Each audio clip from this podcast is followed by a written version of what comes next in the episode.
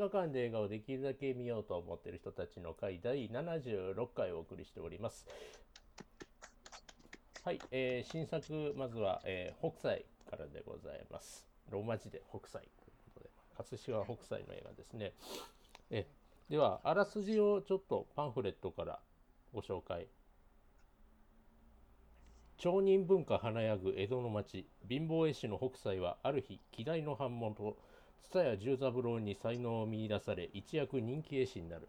そしてその後70歳から描いた富岳36景が大衆を魅了する。誰もが知るあの豪快な波の絵が生まれた背景にはどんなドラマがあったのか。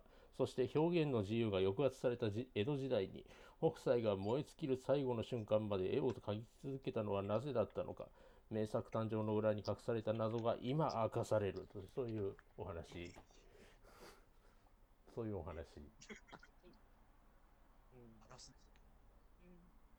でございます、それ。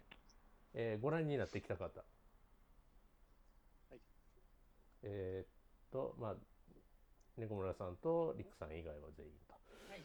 ではいつもの2択参りますよよかったよという方あら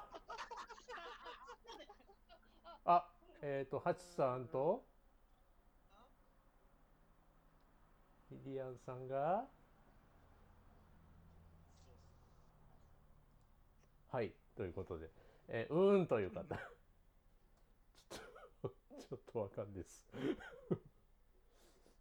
まあそんなそんな人数構成で参りますがえじゃあちょっとよかたよから派からねちょっと話をいつも聞伺ってますあのはハチさんいかがでしたかこれ あの割と珍しい構図になってしまいました今回。はい。賛賛否両論結構やっぱりあるなっていうのは見ててうんわかるっていうか、結構若い頃とそのおじいさんになった頃のうん流れが、なんだろう、こうポツンポツンとなんか途中途切れ途切れでこう見せていくっていうあの構成自体がまあなかなかうんっていうような意見が結構多く目にしましたけれども、まあどうかな。まあ私も正直そこまで面白いとは思わなかった。まあ二択やからねっていう話でまあちょっとうんただ前半のやっぱり柳楽優弥うんのそう頃のうんやっぱりこうえこう絵師としてこうだんだんだんだんこうなんていうかな自分をこう見つめ直していくっていうああの辺のパートが結構まああのありきたりって言えばありきたりかもしれないんですけれどもああいうのが結構良かったかなと思って。うん。で、あの歌丸であるとか、えー、えー、と写楽とかシャーク。ああいう人たちまあがでいって、だんだうんんだんっていうところの、まあ、構成なんかがやっぱり面白かったかなとは思いました。えー、でもやっぱり後半のやつがな、結構やっぱり重たいって言えば重たくて、まあ、辺のところの感じをどういうふうに捉えるかっていううん。ところになってくるんだろうなとは思いましたけど、ただ、やっぱり、まあ、いそういう構成の出来不出来とかっていうのもあると思うんですけど、やっぱり基本的にはこう、やっぱり、こう、反権力っていうかな、なんか反骨心みたいなものが、一つのベースとして、この映画にはあるんじゃないかなと思って、で、まあ、基本的にそういう映画っていうのは結構好ましいと思っているので、まあ一応、うんうんうんうん。なるほど。まあまあそんな感じです。はいあの僕が気になったのが本当になんかけったいな映画やなと思いながら見てたんですけど ただただけったいな映画やなっていう。それで言うとあの、まあ、どうしてもこの表現の自由みたいな一本の筋の通し方っていうのがあるんですけれども果たして北斎ってそういう人なんですかねっていうのがもうずっと気になってしまって僕は逆にねあのなんか使われちゃってる感というかあの本当にね変なおっさんっていうイメージなんですよね。あの聞く逸話聞く逸話あのね画狂論寺万事なわけでしょあのあの名前は変わってねあの後半はとかいろんな名前を変えたりだとか。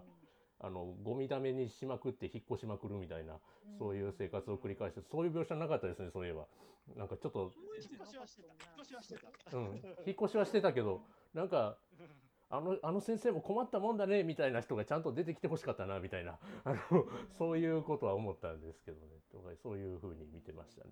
うん、まあ良かったところを言うなればあの玉木宏が僕が僕が玉木宏が好きだっていうのもあるんですが相変わらず色気たっぷりでねあのどうでしょうかねそのあたり 喋り北川歌丸良かったなみたいな思いながら見てましそこは良かったね。た。うんよかった。こうんあとうは頭良かったですよ。阿部寛でけえなとかねそういうふうに本当にでけえなって思いながら見てました。役者はみんな良かったと思いますよ。ううんん。ほぼほぼスターダストですけど。あ、そうか、スターダスト映画なんですね、あれ。いやだからこれもう完全におえやってた川原蓮がスターダストで、うんうん。脚本も川原蓮で、うん。で川原蓮の旦那はスターダストの取締役なんですよ。ああもうすごい身内身内だけで作った映画というかこそうそうそう、スターダストの映画です、これ。ううんうんうんえーああ、なるほど、なるほどだから戻っ帰ってから、なんか変やなって思いながら、出たら、そこに行き着いたっていう。エグゼクティブプロデューサーが旦那なんですよ。脚本のあーな顔るほどね。でちょっと本筋とそれるんですけれども久々の映画館で最悪の映画体験したんでその話していいですか？この映画ね4章立てになってるじゃないですかで1章2章が柳楽君若かりし、えーあの北斎を描きで3章であの暗転してで3の章ってできてこうツーってカメラがこう寄っていってこう田中泯さん出てくるというところで黒電話になってたんですよ。黒電話がね右側から聞こえてくるんですジリリリリンジリリリリンって。そのそのちょうどカメラと同じ方向で。で僕も浮世絵弱いですからまさかの超未来飛びみたいなそういうことを想像したらあの右斜め前の方でおっさんがピッて「はいうんうんうん」って言い出して「おっさんしばくそこにやろうと思って。あのけ携帯だったんですけどあの最近のね黒電話交換音あのリアルなんでもう分かんないですよ。なんか急に明治期に飛んだみたいな。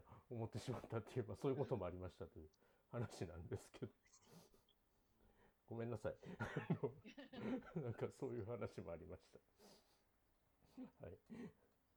えっ、とすみません話をぶった切ってしまいましたがえっ、とガラッと変わって。えーのんちゃんどうでした？私ね、あの、うん。昨日なんですけど、ロックアイランドのうん。江戸ギガからあ近代漫画へ、ギおやガ漫画でおタイムリーな。はい。別には北斎があるからじゃなくて、行ったらすごい北斎漫画もあったり、ああと、その、この頃の、なんていうかな、こう、時事をそうやって、こう、ちょっと面白おかしく皮肉でやったりするようなのがいっぱい浮世絵であって、それを見ると、やっぱりあんな風にガサ入れみたいなのは、こうリアルにあったんやろなっていうのを思わせるようなことがあったんだけど、でもそれが北斎と関係あるかは知らないんやけど、うん。まあ、安倍博が困ってたようなこうんとは、いっうんぱいあったんやろなっていうのがすごく分かって、面白かったので、7月これが伸びて、何日までかな。もうちょっとやってるらしいので、うんぜひ、あの、今回見た人は行ったら面白いんじゃないかななるほとど。思います。おーというのを見て、やっとこういろんなあの分業制とか、うん。いろいろなこの版元とすり師と彫師と絵描く人がいてみたいないろいろあって、こういう、まあ、時代はそうやったんやなっていうのが分かってきたので、そういうのよく分かってる人に浮世絵の話をちゃんとしてほしいので、あのうん。リリアが昔勉強してたらしいんで、ちょっとそのあたりを話してほしいんですけど。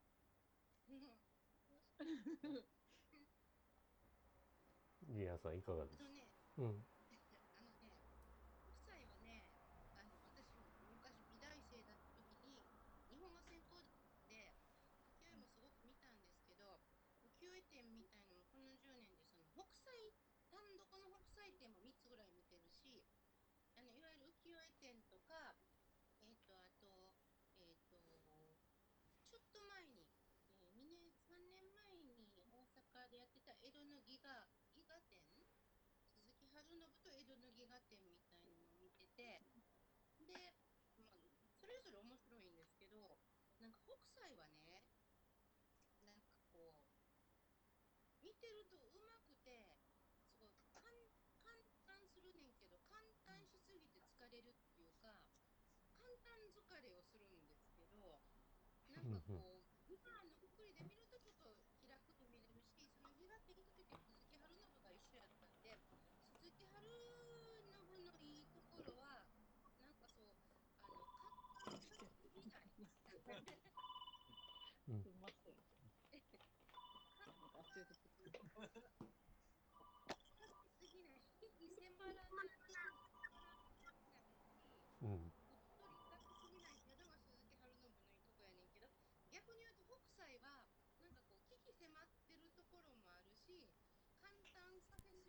し、うん、うっとりもさせすぎるのがちょっと疲れるみたいな。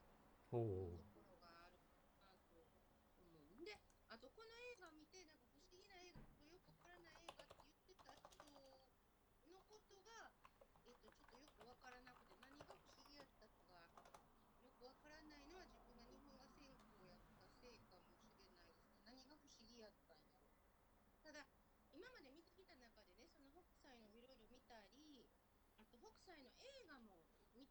Mm.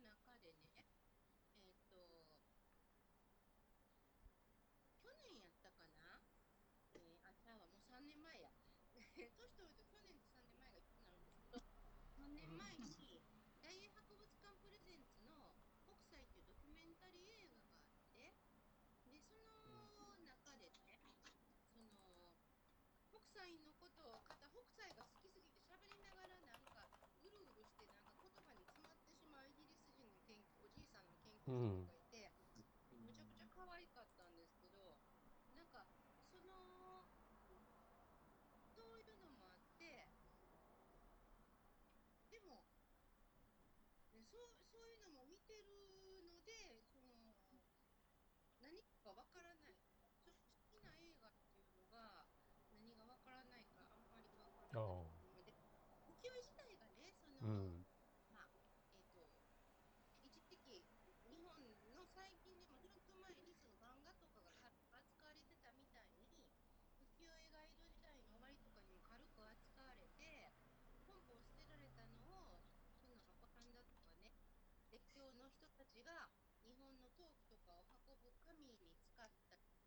紙とかにいろいろバンバン使ってでそれが、えっと、欧米にあってそれの一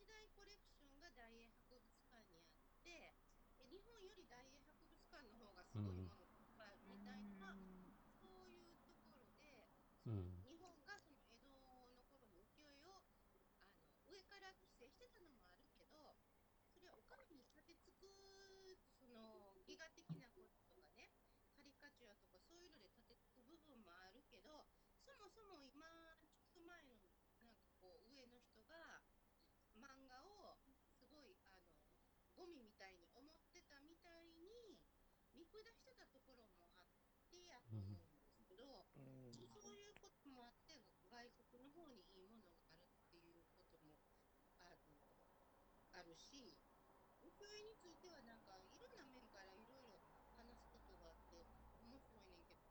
えな何を何をのんちゃんに言われたんやとか忘れた。いやまあそういう浮世絵にて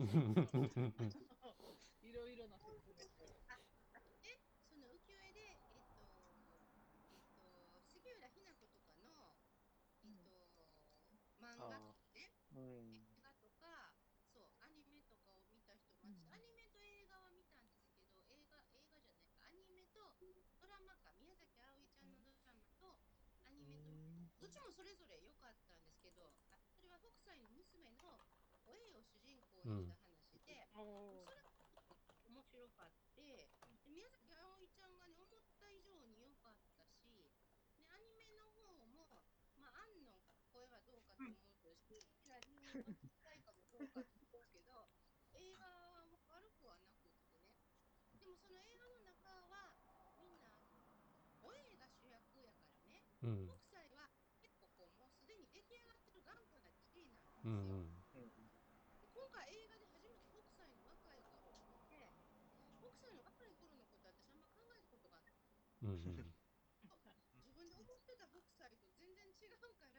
うんうんうん。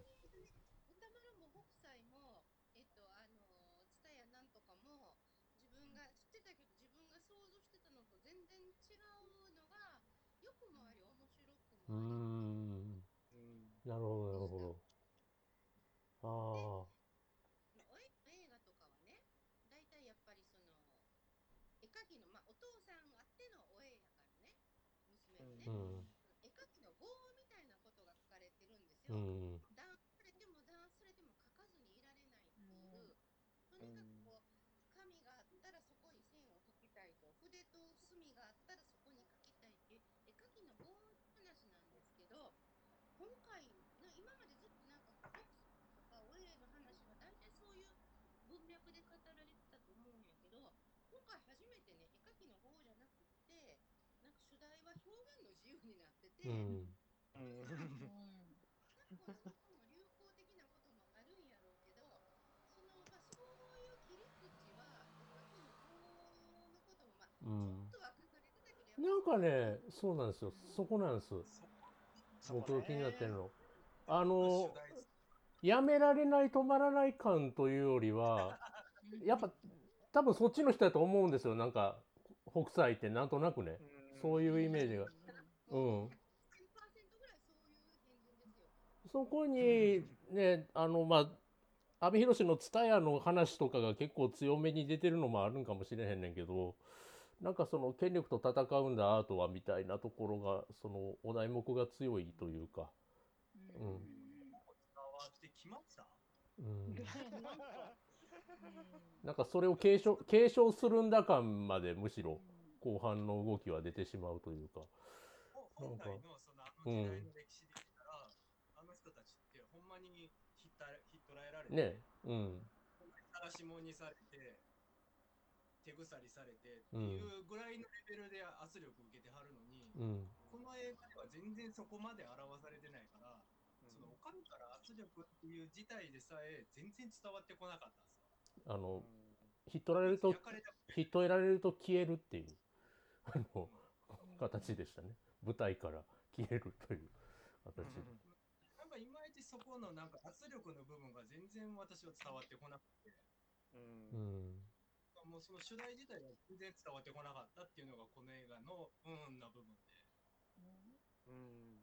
主体としてね、表現の自由と書かずにいられない語やったら、それはね、今の流行的に言ったら表現やと思うし、その社会制度的なことで言うと、私は表現の自由の側に立つ人間なので、それは大事なのはわかるんやけど、どっちがドロドロ話になるかっていうと、書かずにいられない語の方やと思うから、それをね、その書かずにいられない語はもちろんあるけど、表現の自由でそれを押さえつけられて、それに反抗するっていう話にしたところが、なんかこう、北斎のえ映画としては、今までと違って、今までと違うのは面白いけど、違って薄っぺらくするなと思って、うんうんこう今までと違うのが面白いところと、あかんところが両方その表現の自由映画にしてしまったところやなとうん思います。まあそれとうん、シェンロン君どうぞ。うん。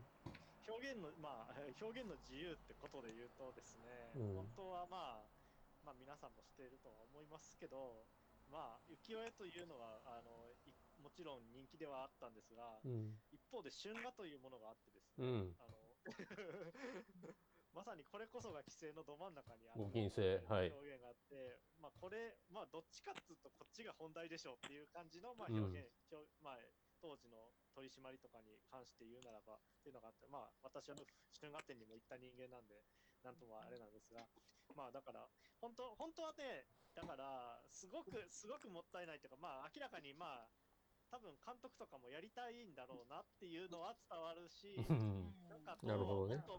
それこそまああのそれこそ歌丸とかのキャラクター造形とかすごい魅力的じゃないですか、うん。だからもっとそこをこう掘り下げてやったらうんなんかすごく面白いのに、うん。なんかなんかその真ん中で、その真ん中でなんかうじうじしてる若者をうん。なんか主題にしてしまったがためになんかものすごくものすごくなんか凡庸というか、うなんかん。普通の話になってるなっていう話ですよね。なんか別にビルディングスロマンみたいにしなくてもいいじゃねえかみたいな。うん。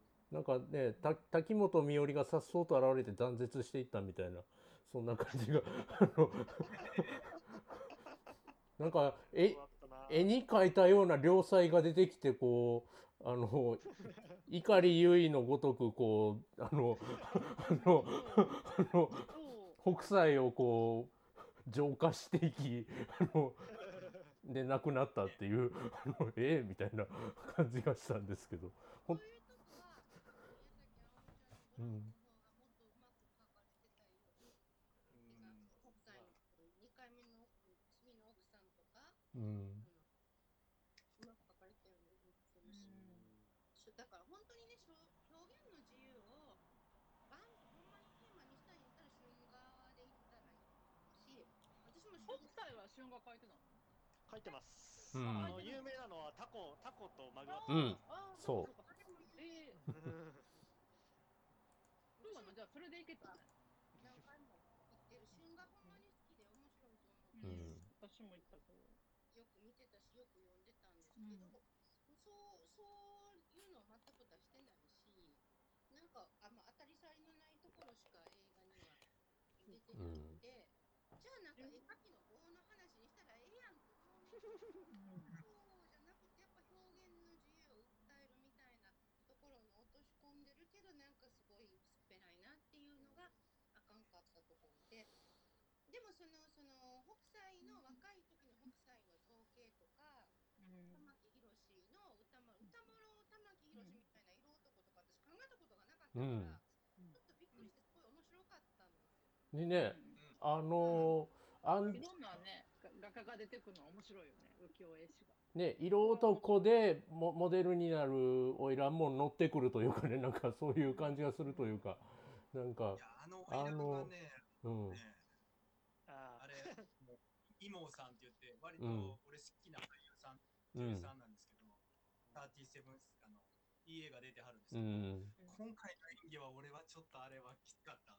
あれはね、うんあのー、ね。でね、モーじゃあ、さんね、花魁、花魁には見、なんかトッ見えないプの花魁には見えない。うん。見えない。もっだから、ちなみにあの私の今んとこ映画館で見た生涯ワースト作品が、監督の作品の桜桜姫という作品があってですね、はあはあはあ。おそらく見たことはないと思いますが、うん。まあ、これもスタダ映画なんですけど、うん、えー、とそれは日南京子が、えー、と桜姫やってるんですよね、えー、と前歌舞伎座でやってた。はいはいはい、えーでまあ、だから花魁に身をやつす姫みたいなやってて、うんうん、だから、あのーあの人、多分多分まあその後、日南京子は事務所、あのスターダストと揉めて、あの今排除されてしまっているので、うん、今回は出れなかったけども、もしいたら、多分あそこに日南京子がいたんだろうなっていうのをすごい思いながら見てましたね。ああ、なるほど、そういう見そした方花魁っぽさは確かにあったな、あれはね、そこら辺の女郎の一人みたいな感じじゃうん、ね。あれはあかん。うんせめて、せめて脇毛ぐらい出してくれたらね、あうの、ん。あれっぽくなるんですけど。みたいな。あなるほど。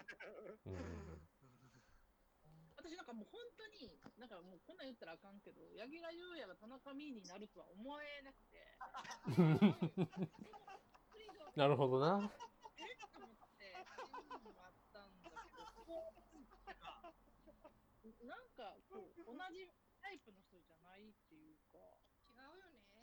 うん、で でも急にだから踊らなあかんやろうし それは踊らなあかんだけど思ってましたね。いやいやいやういや、ん、いや、まあね、田中美に、うん。なんかこう、文句を言ったらあかんみたいなところがどっかそうそう。なんかね、でもあれ、後半の田中美の、なんかすごい顔芸のアップとか、うん、きついよねやりすぎかいや、なんやろね、あれね。別に、龍馬伝で踊ってませんやんか、田中泯さん。あの、なんで踊ってんやろね、あれね。もなんかそもうえって感じう、うん、やったなーっていうのと、まあ、あと柳楽優弥のパートだけど、なんかこう、お洋服じゃない、お洋服じゃない、あのお着物とか全体的になんか綺麗すぎて、なんか臨場感がないっていうか、いつもなんかパーンとした着物を着てて、いや、この人多分、北斎ってね、もっとこう、いつも汚いみたいなイメージあるのに、なんでこんなに綺麗な服を着せるんかなっていうのもちょっと気になったかなっていうのは、私はあるけど。やっぱその、しっくり来ないっていうか、変な映画やなっていう印象しかないっていうか、うん。なるほどな。そうや、田中民とか圧倒的になんかもう言ったらあかん感はあるよね。それはなんとなく、そうやな。うん、監督もよう言わんのやろなっていう。うん悪いみたいな思われそうなうんそもそもあのあのシーンがあの、どういうシーンであるかっていう説明が全くないまま踊り出すじゃないですか。うんそうそうそう。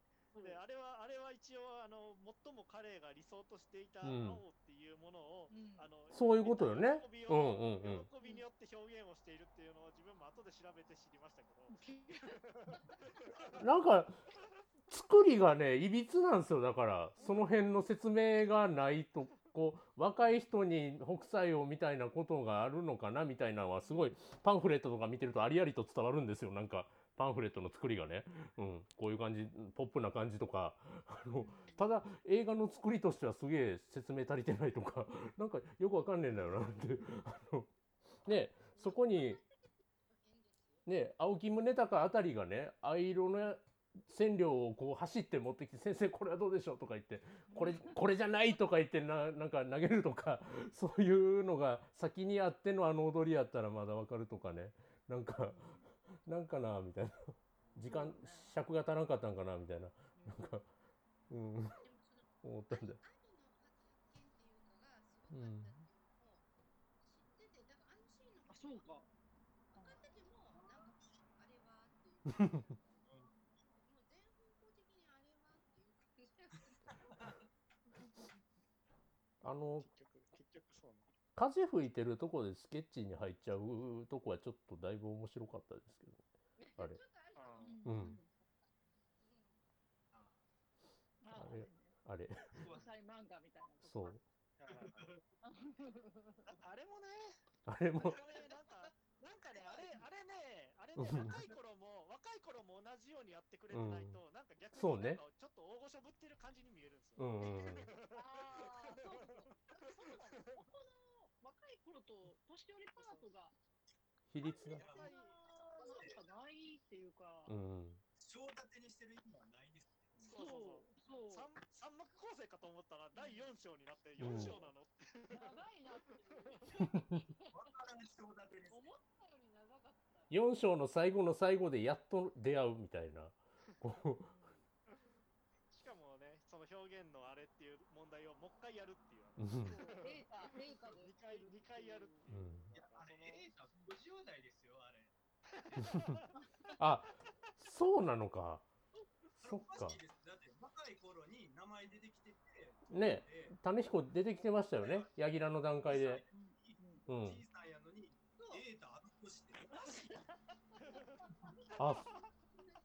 エータあもダブルキャストにせなあかんやろっていう。そうか。あそれ知らんかった俺。ああれはね。ああうんそうやな。確かに確かにそうやな。そう思い出した。そういうのだな年齢が。おかしかった、おかしかった。うん。エータちゃうやろ、ここはいう。うんうん。いやーいやーそうやろうなだからでも、こでもさ、ツイッターとか見たら割と褒めてる人とか多くて、うんうんどうなん？やろあんまり何も知らないで見たら面白いんちゃういやそうかな。いや。知らない方が面白くないんじゃない？何も知らないっすよ僕。うん。ほんまに。日本すごい。出た。出た。ああ浮世絵映画って、絶対浮世絵史映画って毎年ぐらいあるよね。2年に1回か3年に1回か、なんか、よくやってるなっていうイメージやるやるはあるんやけど。うん。正月ドラマで若冲やってましたかね確か。あ、そう。ね。へー。若冲ライジングっていう。うなんだろう、伊丹十三の揚げまんとか、うん、ん。あれ、あれは、シャラクか。えう。ん。うん。まあ、シャラクもありますからね。うん。ああああったあったこのシャラクの設定はあれどうなんあー、うん。まあ、シャラクはわか夏やから。謎ですよね。何でもやれますけどね、なんか、ううんんそんなに出しても、そんなに出す必要性が、確かにね。うん、まあ、なんかあれ、あれ的にはなんかその、シャラク的なその、フォービズム的なものをこう、うんしこう、取り入れてみたいな感じでこう、書きたかったのかなみたいな気持ちはありますけど、まあ、あんまうまくいってない。なんか あのすごいね、切磋琢磨したその才能が、シャラクと歌丸と北斎と、どっかの場所でぶつかり合って、切磋琢磨したみたいな雰囲気になってるけど、実際はなんかもう全然重なってなくて、お互いお互いのことあんまりなんとも思ってなかったんちゃうかな。おーそうなんや。いや、なんかもう北斎がシャラク気にするとか、北斎があ歌丸気にするとか別にないわよ。あもっと、もっと、なんだろう、もっとピカソっぽくだから他のやつより俺うまくやっていけるぜみたいな感じで、うんこう結んでどんどんうまくなるみたいあうな。ん心にあっても書かずにいられないような人たちやから、本当は脳のそのブラブラとかあんまりしないでひたすらうん書いてたようなところまで行ってるのが北斎やまあそうですよね。他の漫画家見てそんな嫉妬する漫画家いないですよ。うん。ね。すげえなと思いこそすれ。ね。うん。んまあね。うん。まあそういうことさせたら阿部寛が似合いますもん、うん、なんかそういう消しかけたらそういう感じを消しかけるなら阿部寛の役回りでしょ阿部寛のその病気で死ん。どんどん顔色悪くなる。そう。急に途端に具合が悪くなっていることがよくわかる。ヤクザと家族の話してます？うん。あれと比べたら阿部ちゃんうん。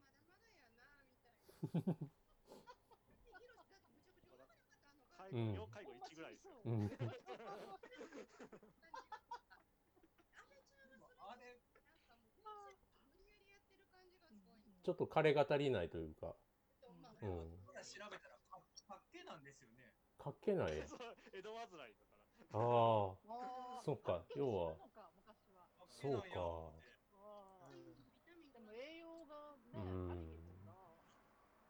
なるほどな。いやー。いや、もう一箇所すごいちょっと違和感あった場面があって、うん。皆さんの感想を聞きたいんですけど、うん。子供が急に歌い出して、うん。うん、なんかあったよね。歌ったかと思うと途中でぶった切られるっていう、え、あった覚えてません？ああのシあったあったあったあったあったシーンシーンがかシーンがぶってあげられるってことね。子供が歌い出して、あのえ、それどっち？若いパート、おじさんパート？あれおじさんパート。あのね門下生のそのだから青木宗隆の送別会のとこで「お前歌えや」みたいなだから外で、あの北斎と二人で出てきて、いきなりぶったんでぶった切るっていう、うんあったあったな、うんなんかあったね。この歌いるっていう。うん妙に、妙に、妙にうまいっていう、あの、そうそうあの妙妙にうまいから気になってしまうという、なのにぶった切られるっていう、うんあの演出がちょっとすげえ面白くて。うん、あれは何やったんやろうなうんいやーいや、謎。うん。でも、そ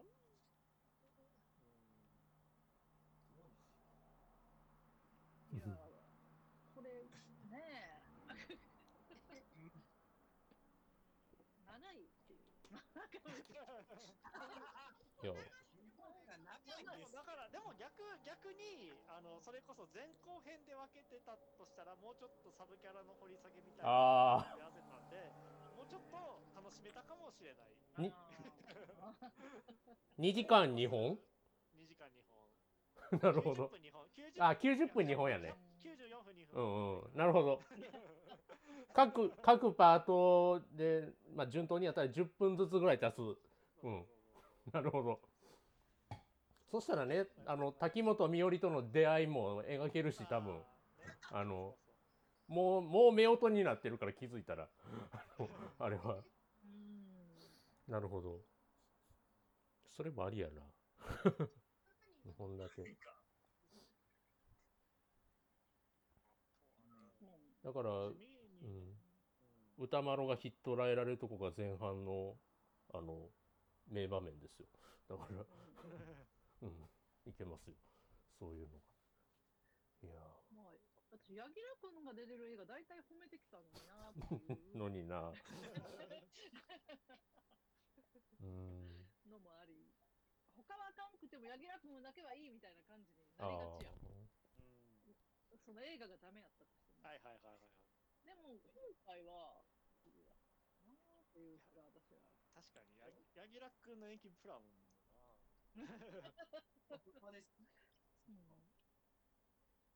そうあとなんかその観光映画じゃないけど、うんそのめうんめ観光映画ってこう名所名所パンパンと見てるうんうんあの北斎の映画やったら北斎のその誰でも知ってる名画をまあそうやな。うん。波のやつとかねうんはいはいはい。けどもうちょっと若い時から年取っていくつも誰でも知ってるような北斎の映画もいくつもあるわけやから、うんそういうのをなんかこうでこういう映画にするんやったらもう開き直って観光映画やと思ってパンパンとそういうのを紹介していくうんそういうのもしないし、一体その、その、フロートを相手にしてるのか、素人を相手に相手にしてるのかもちょっとよくわからない中途半端な映画やなっていう。だからそう、北斎の描いてる絵とか、北斎のその絵の力とか、そういうのはあんまりわからない感じじゃないですか。ううんんうんもうちょっとその北斎の作品をポンポンポンと出すようなところがあったら、それはそれであ観光映画とかもああ、うんそうかも。わかりやすいしね。こう教養映画とか観う光映んうん。画分かりやすさを分かりやすさを拒否するんやったら、もうちょっとなんかその表表現の自由一点でなんかこうピャってするんじゃなく、うんもうちょっとこうその登場人物掘り下げた方がいいんじゃないそうですうね。ん。せめせめて波もうちょっと高い波用意して。ね 確かにな まあ、下げるのはまあ無理と思うので、うんもっとその観光映画的に北斎の作品パンパンパンと誰でも知ってる入れて、あの解説的なことを人になんかこう、うんうまくちょこちょこっとうんってたりとかそうっすねしたら、見た後でなんか見た人が、あ、北斎分かったみたいな気持ちうにんなれたらいいけど、50 53次の景色なんでね。誰が見ても北斎がなんかこんな人や、こうんういう時代やってんなとは思うけど、北斎分かったっていう感じ、北斎の作品分かったっていう感じには、その初めて見た人が見てね、ならないと思うんで、なんかもうどっち向いてるのかはっきりしてほしいみたいな。